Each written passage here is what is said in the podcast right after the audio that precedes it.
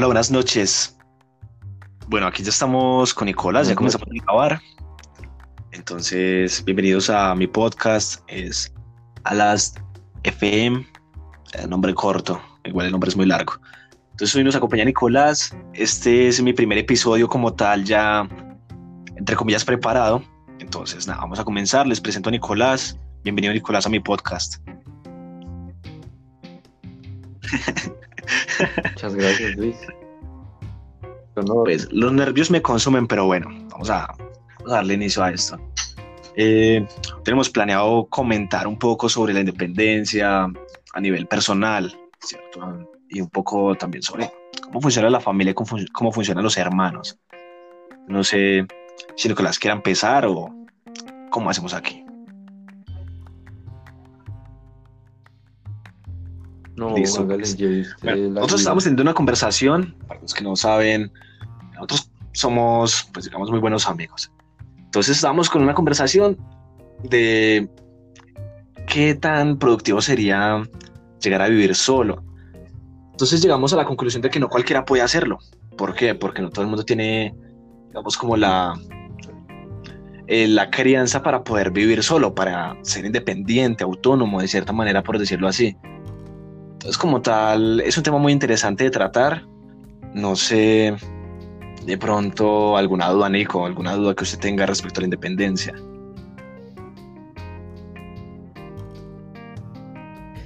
Eh, no, por ejemplo, estábamos comentando como de que también ese tema de la capacidad para ser independiente varía según, digamos, el orden de los hijos en la familia, como del mayor al menor, como de que, por ejemplo, el mayor es más fácil que se independice, eh, es menos apegado a la familia.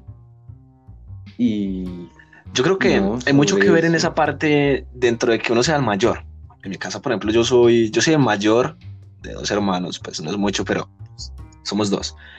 Y yo pienso que muchas veces como en, el, en la inexpertitud, como en la el no saber cómo criar un hijo, ¿cierto? Pues yo pienso que el papá en la primera vez tiende a darle ciertas libertades, ciertos, ciertas responsabilidades también al hijo mayor, al no saber como tal, no tener como algo bien definido de cómo criarlo.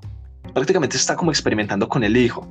Y dentro de todo eso, yo pienso que el, el mayor siempre es el que más experiencia tiene, el que más conocimiento llega a adquirir de parte de los padres, principalmente por lo mismo, porque como ellos no saben qué darle, pues prefieren yo creo que dejarle al hijo explorar bastante.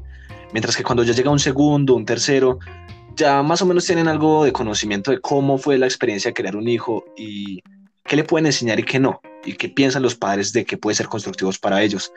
Entonces, por esa parte, ven como que no es importante ciertas cosas, que finalmente en la vida real sí es bastante importante. Sí, es, es algo paradójico que en ese aprendizaje de cómo criar un hijo, en realidad como que retrocedan un poco. Pues, por ejemplo, en mi caso, que soy el menor de cuatro, mm, yo creo que soy más o menos el más inútil de todos en cuanto a labores de la casa. Entonces es como en ese intento por arreglar las cosas, en lugar las empeoran. Pues tampoco es que hablemos de cosas muy graves, pero sí eso es Pero como tal, yo pienso que todas esas pequeñas experiencias, tipo lavar platos, tipo cosas que a uno como hermano mayor le dan mayor responsabilidad, tipo como usted es el que debe ir a la tienda, usted es el que tiene que hacerme este mandado porque usted es el mayor, o usted tiene que cuidar a su hermano pequeño porque van a estar solos todas esas cosas influyen mucho a que uno más adelante pueda ser como más, más proactivo en ciertas cosas, no sé. Muchas veces las responsabilidades se les dejan a los hermanos mayores, como, como le indicaba, como por ejemplo, usted hágase cargo de esto, mientras que el otro pequeño está pequeño. O sea, él no puede hacer nada porque todavía está pequeño. Esas son cosas muy curiosas que pasan dentro de la crianza de un hijo. Y sí, Sí, no, y. ¿Y qué? Y este. Ah, no, se me olvidó lo que iba a decir. lo mismo eso también influye, por ejemplo, para la independencia. O sea, ¿qué responsabilidades ha tenido usted dentro de su vida que usted consideren que lo hacen ser más independiente? Si, por ejemplo, no sé si sea en su casa, pero en el caso de bastantes personas que conozco, por ejemplo, no creo que estén listos. ¿Por qué? Porque nunca han tenido una responsabilidad de cuidar a alguien o de mercar, por ejemplo. No han tenido como esa experiencia. Entonces, ¿usted qué piensa sobre eso? ¿Usted qué piensa sobre la gente que, Exacto, que nunca ha tenido esa responsabilidad? ¿Está o no estaría preparada? ¿O uno cómo se siente? En, uno, ¿En qué momento siente que está preparado para eso? No, pues siempre, siempre pega fuerte, pues es más difícil independizarse. Yo, por ejemplo, no, no, yo viviendo solo me muero. Yo necesito estar con alguien por ejemplo, yo no sé cocinar, eh, yo hago muy poco oficio. Sí. Básicamente yo no hago nada, entonces yo independizarme. Un poco difícil, sí. O sea, independizarme de todo. Tiene que ser con alguien más. Pero yo creo que ese con alguien más también le da pues, por menos aprender. ¿Por qué? Porque pues igual usted no estaría como, de cierta manera, por así decirlo, dependiente totalmente, sino que tendrá como un cierto acompañamiento. Porque bueno, si por ejemplo la otra persona y usted va a convivir con esa persona, pues se puede aprender de cierta responsabilidad que hay que tener, cierto patrón dentro de las cosas, porque finalmente todo eso sigue siendo igual, donde uno se encuentre. Por ejemplo, yo he tenido la oportunidad de, aprender, por ejemplo, a, cómo mercar, cómo hacer un presupuesto para eso. Y es chévere. Y yo creo que eso fácil, se aprende fácilmente, pero se aprende más que todo en la repetición con muchísimas cosas. Sí. Entonces, no sé, ahora la independencia. Por ejemplo, no sé, yo, yo, por ejemplo, yo como persona me siento listo para ser independiente. Me falta el dinero.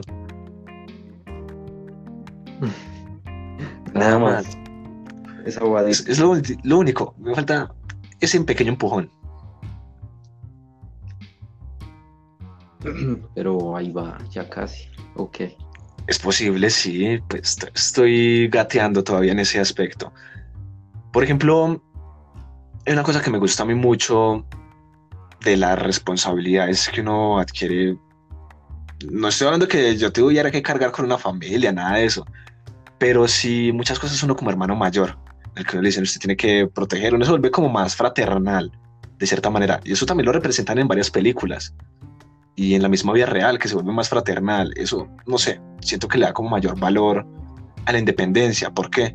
Porque uno no se va a ir y, no sé si es desapegado, pero no va a terminar volviendo de visita o extrañando, llamándolos a la familia. Mientras que yo pienso que un hermano menor, en el momento en el que se vaya, en el momento en el que llegue a estar preparado, yo pienso que se va a demasiadísimo de la familia, porque ya tuvo demasiado contacto y tal vez en el momento de independizarse le guste, quién sabe. Es como una paradoja ahí. El que menos, sino el que más afecto tuvo, al final termina alejándose más. Exacto.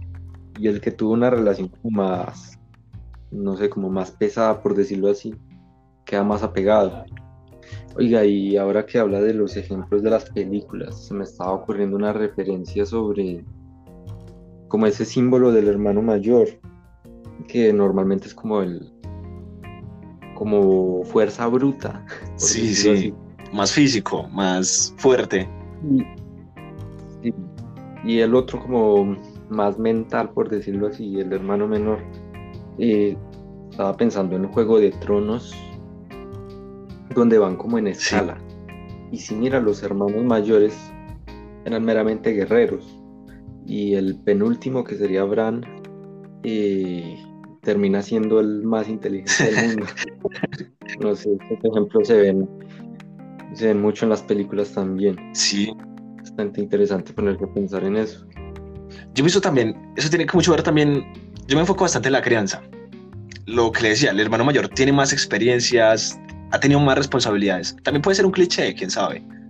Pero como tal, el mayor es el que pusieron a trabajar más, el que tuvo que aprender más cosas por sí mismo. Porque, por ejemplo, eh, uno de primeras no tiene un papá que le diga muchas cosas, o una mamá no le va a decir a usted muchas cosas, porque al ser usted el primer hermano no, pues no van a saber decirle cosas en ciertos momentos, que no termina aprendiendo por sí solo.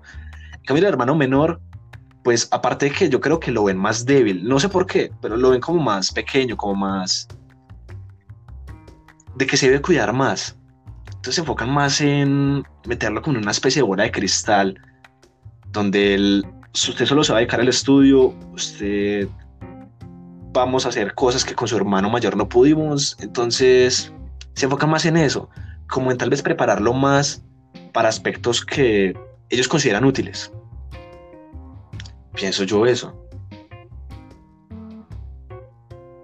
Aunque ahí también viene el tema de, pues, por ejemplo, en donde haya nacido. Porque, pues, digamos, uno de familia humilde desde sus raíces, el, lógicamente al hermano mayor le tocó más duro porque eran tiempos más difíciles, le tocaba trabajar más y así a medida que pase el tiempo, eh, pues sí, digamos que sí me va mejorando la cosa. El hermano menor por eso va siendo como más acomodado. Sí. Tiene más como esa esa guianza para estudiar o no sé, para desarrollarse más en esos aspectos. Exactamente, ¿no? Y poco a poco van viendo más como más apoyo. Por ejemplo, en mi caso, eh, mis papás a mí me apoyan mucho, pero es como Luis, usted ya tiene 18, usted ya tiene ciertas responsabilidades porque no trabaja. En cambio, yo creo que, por ejemplo, con un hermano menor, por ejemplo, tipo mi hermana, yo creo que cuando tenga mi edad van a decir, Salomé, usted todavía no está lista para trabajar. usted todavía tiene que dedicarse al estudio. Yo creo que va a ser tipo así, porque, a futuro yo pienso que hay más oportunidades. Yo creo que uno mismo lo va viendo a medida que va pasando el tiempo. Yo no soy un viejo, yo no he vivido generaciones, pero he notado ciertos patrones en los que eso sucede. Sí.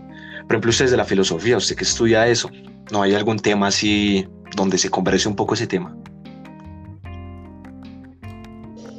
De la, de la fraternidad. Mm. Sí, o de la familia. Pues no, la verdad no. aún bueno. Aún no.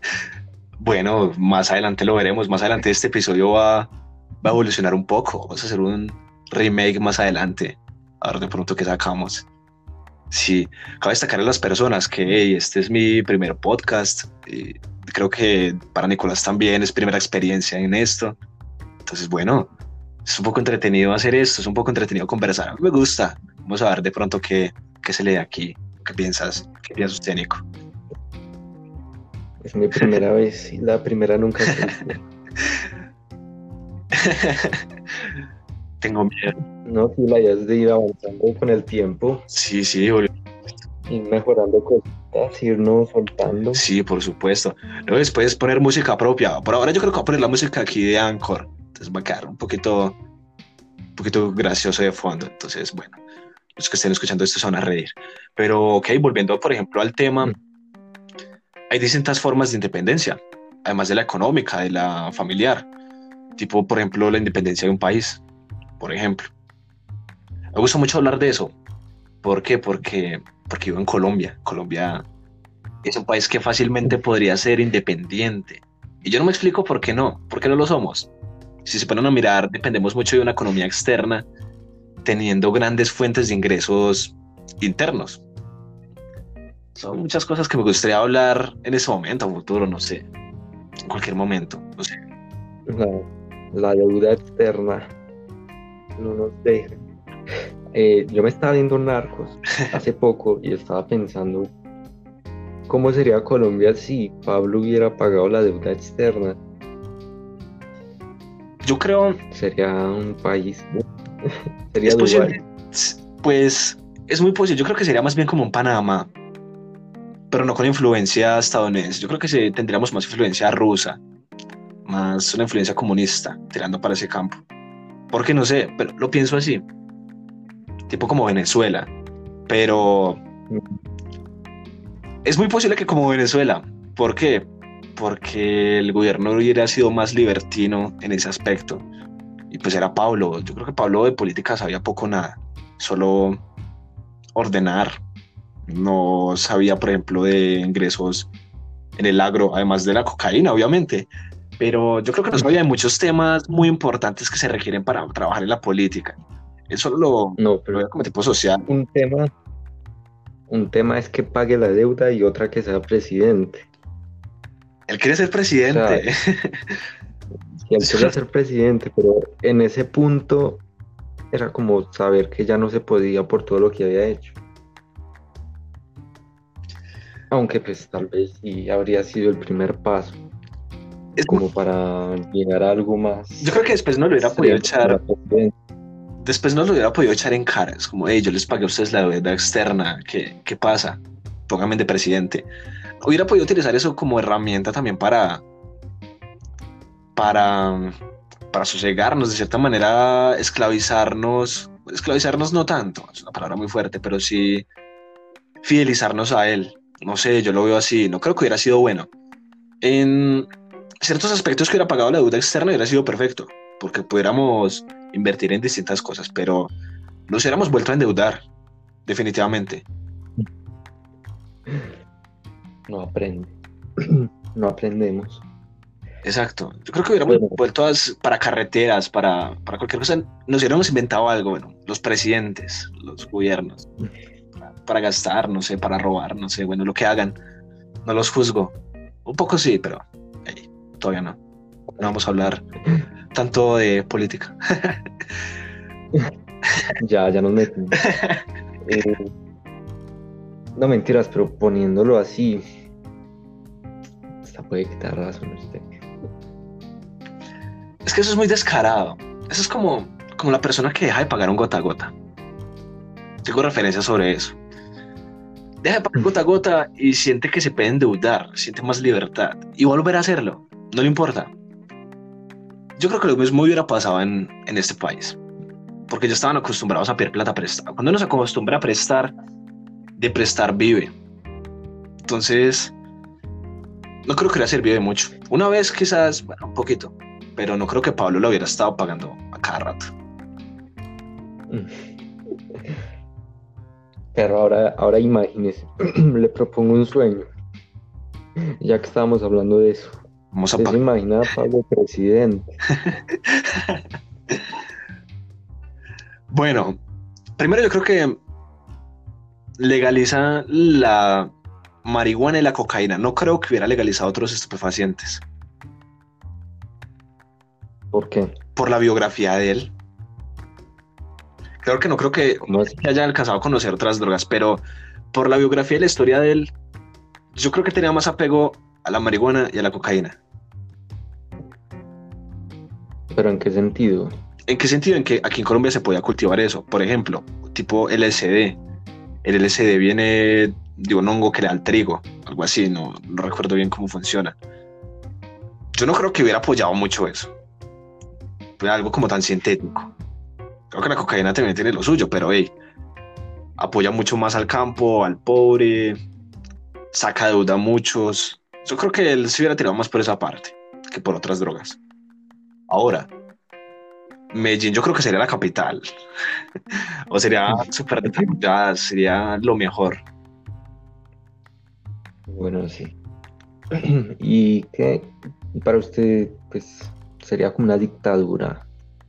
También, como... ¿Cómo sería? Sí, tipo, si usted no piensa como yo, si usted está en contra de las... No en contra de las drogas, yo creo que no le importaba mucho si a la gente le gustaba o no.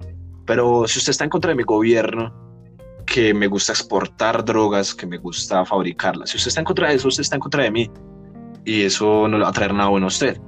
Que usted no las consuma, se respeta.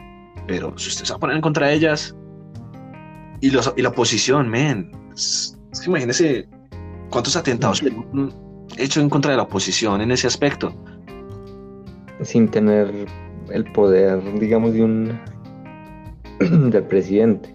Si se estabiliza un país, escondido. Imagínese. Eso habría sido una guerra con Estados Unidos ahí. Posiblemente también hubiera sido una guerra en contra de Estados Unidos.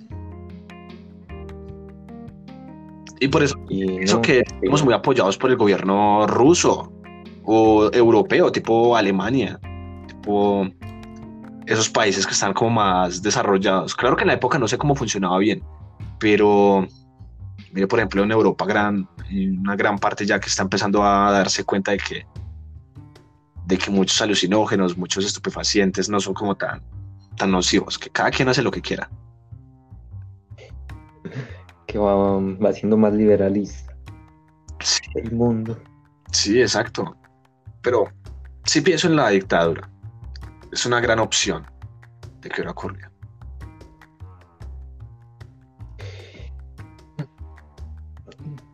Solo queda soñar, solo queda soñar en, en eso. Ahora, que hubiera invertido muchísimo dinero en el pueblo, también es válido. Principalmente los... Sí. Yo creo que hubiera aislado mucho las clases sociales. ¿Las hubiera qué? Las hubiera aislado. Ustedes eran pobres, ahora van a ser ricos y ustedes van a ser mis favoritos. Algo así. Lo mismo con Medellín. Se hubiera visto demasiado favoritismo. Tipo, yo soy de aquí, voy a invertir más aquí. Muchas gracias a ustedes porque me apoyaron. Y ahora me pregunto yo, ¿Pablo habrá alcanzado a conocer La Guajira? ahora ido a Barranca no. Preguntas que no dejan dormir. bueno, es posible. Claro que de pronto Santa Marta yo creo que sí, pero quién sabe. Si habrá conocido Manizales, no creo, quién sabe. Es que quién conoce Manizales. Manizales son cuatro casas esquineras. Hombre, imagina, ya te estoy conversando con alguien y se sabe que Manizales fue una superpotencia aquí en Colombia, pues de ciudad. Sí, algo así. Le pongo, le pongo, un ejemplo. La catedral. La catedral está hecha toda de concreto. Usted sabe la ingeniería para la época. Porque mm, Colombia creo que todavía no se desarrollaba el concreto. Había que exportarlo todo. El acero y todo eso se imagina la ingeniería detrás del que la construyó, el arquitecto que la pensó, el que la diseñó, en fin, para construirla. Según me contaban, yo no, no estoy hablando aquí con datos verídicos, pero seguro que me contaban a mí la capacidad. Mero chisme. Sí, mero chisme, mero, mero cuento. Por ejemplo, la capacidad de ingeniería para construir aquí la catedral, en las condiciones en las que estábamos, los caminos que había que traer los materiales era prácticamente como en la nubia construir, no sé, una estación espacial, algo así. No tan grande, pero se asemeja mucho por la ingeniería y la cantidad de esfuerzo humano que requería y monetario. Acuérdense que en esa época era la bonanza cafetera y Manizales era, era millonario. Era mero café. Sí, y se vendía bien. Ahora, hay una cosa que me gustaría desmentir de Manizales, para que escuche esto.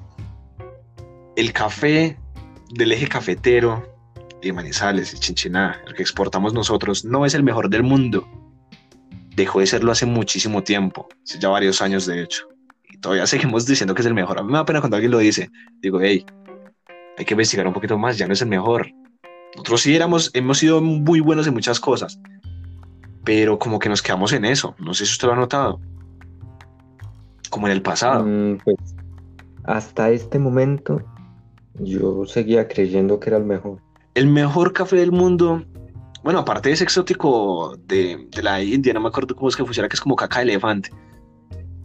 Exceptuando ese, el mejor café del mundo es un café jamaicano. También, imagínense que el café panameño está por encima del colombiano. Y Panamá no es una tierra cafetera. Entonces, da mucho que pensar, da mucho que opinar respecto a él. Nos quedamos en el pasado. Ustedes pueden mirar, uno dice, hey, ¿qué representa Colombia? Por ejemplo, Shakira. Shakira hace cuánto no saca una canción buena. Las canciones que puso Shakira es... Yo era un bebé, yo no había nacido. Eh, ¿Qué más? El Pío Valderrama. El Pío Valderrama fue hace años, yo tampoco había nacido. El café colombiano, acabamos de dar el ejemplo. Muchas cosas en las que nos quedamos atrás y como que el propio ego que se nos creó continúa acá. No sé a veces me pongo a pensar en eso y Me siento mal. A ver, aquí efectivamente, mirando en internet, eh, dice que el mejor café del mundo es de Indonesia. Creo que es ese elefante. Creo que es ese elefante de la caca. Qué parche, man. Y uno aquí todo contento. El mejor café del mundo. Y uno aquí orgulloso. ¿Orgulloso de qué? Orgulloso de nada. Qué horror. De ilusiones. No, pero ¿sabe quién ha estado dando la cara últimamente por el país? Un Rigo. orgullo. Eh, Puerto Candelaria. ¿Quién? ¿Quién? Julio Profe, no sé quién. Ah, Julio Profe, no, pero él siempre. Eh, ahorita Puerto Candelaria, Maya, en cuanto a música, están pegando fuerte en todo el mundo. Por ahí se ganaron un premio. Sí, No me acuerdo cómo se llama. o sea, no lo había visto. Me- Tengo que investigar un poco. Lo mismo. No sabemos nada. Y nadie, Del nadie conoce a país. Candelaria. Yo creo que los que escuchen esto, yo creo que vamos a ser solo usted y yo los que escuchemos esto, pero bueno. Muy poquitos van a conocer Puerto Candelaria. Bueno, es como, güey, no, pero. Pero yo no conocía a Puerto Candelaria. Si usted me menciona eso, yo. eh, ¿Quiénes son esos? Es una vieja, es una mujer. ¿Qué es lo más gracioso? No, es un, Pues es el es un grupo. la representante. Yo pensé en Puerto Candelaria y me imagino a esa mujer. No sé cómo se llama, no sé nada, pero No, es muy hermosa. de hecho, el líder es, es un man, Sí, un crespito ahí. pero eso es como Sí, el líder de Oz, Oh, es como, creo que el, líder de Oz es un, es un baterista. Pero Sí, pero uno siempre piensa en el vocalista. sí, lo mismo. Sí, esos líderes deberían ser los vocalistas nada más. Exacto. Porque sí, para no confundir a la gente. Estoy viendo un top 7 de mejores cafés en el mundo y el de Colombia está en el número 7. Qué tristeza. Y es uno que nunca que no conozco. Café es baqué, café molido. ¿Qué es eso? No sé, pupi. Nunca lo había visto. Pero bueno, Hay que, hay que buscar otro representante sí. del país, Juanes tampoco es. aparte de la copa. Ahora, eh, J Balvin, pues es dentro del género urbano, no, no disfruto mucho ese género, pero J Balvin y Maluma son grandes exponentes colombianos. Ahora, no hablo de talento, hablo de, de visualización, ¿cómo se dice? Sí, de Sí, sí, no, internacional. O sea, definitivamente ellos representan a Colombia de cierta manera. Y hay que decirlo, de que no se comparten gustos en género, de que la música no es, no es de, de mi, de mi atrae, no me atrae tanto, de que ojalá hubieran otros exponentes mejores que nos representaran de verdad, pero siendo realistas ellos nos representan. Pues pucha, no, es que vea, eh, eh, drogas, guerra, guerrilla, eh, J Balvin, Maluma, siempre por lo peor nos reconocen. Pero, pero bueno, nos conocen, nos. Qué Algo es curioso, hay que independizarnos de ellos. Hay que montar nuestro club. Ahora, las mujeres intentan a nivel general. Eso me parece maravilloso. Claro que ¿Qué cosa? de las mujeres. Ahora, de que todas las mujeres son hermosas, eso es mentira. Si alguien llega a escuchar esto de otro país, eso es mentira. No todas las mujeres son hermosas. Una mayoría sí, definitivamente. Todas no. Qué curioso. Me resulta gracioso ¿Qué? Que la gente diga que todas las mujeres en Colombia son bonitas. Oye, las colombianas. Cierto, madre. Yo creo, yo digo que de 10 mujeres que en la calle, 6 son bonitas. Ahora depende, pues tú sabes que todo eso lo dice, lo dijo fue gente que no llegaba a cualquier parte de Colombia, llegaban a hoteles y a un hotel van a invitar gente bonita. Pues no creo que hayan Gente agradable. Exacto, sí, pues tenían sus reuniones sociales con gente que no podían ser feas. Llevaban modelos. yo creo que también piensan eso, en eso. No, pero hombre, eso en cualquier país. Pues no sé, depende. Yo no sé si esto suena muy xenófobo, pero por ejemplo en Senegal yo no encuentro en Senegal mujer bonita. Pues puede que sí, pero yo he hecho un vistazo general y no. Yo lo miro en Google. Salen modelos y ni siquiera los modelos me resultan agradables a la vista. Entonces no sé. Es muy subjetivo. Claro que eso es muy subjetivo. Yo, yo no soy bonito, pero yo tengo derecho a, a exigir. Es como los que votan por Duque y después exigen derechos, que no al fracking. Se contradice, pero tienen su derecho. Ay, sí. No, pero eso de la belleza subjetiva. Uy, deberíamos hablarlo otro día.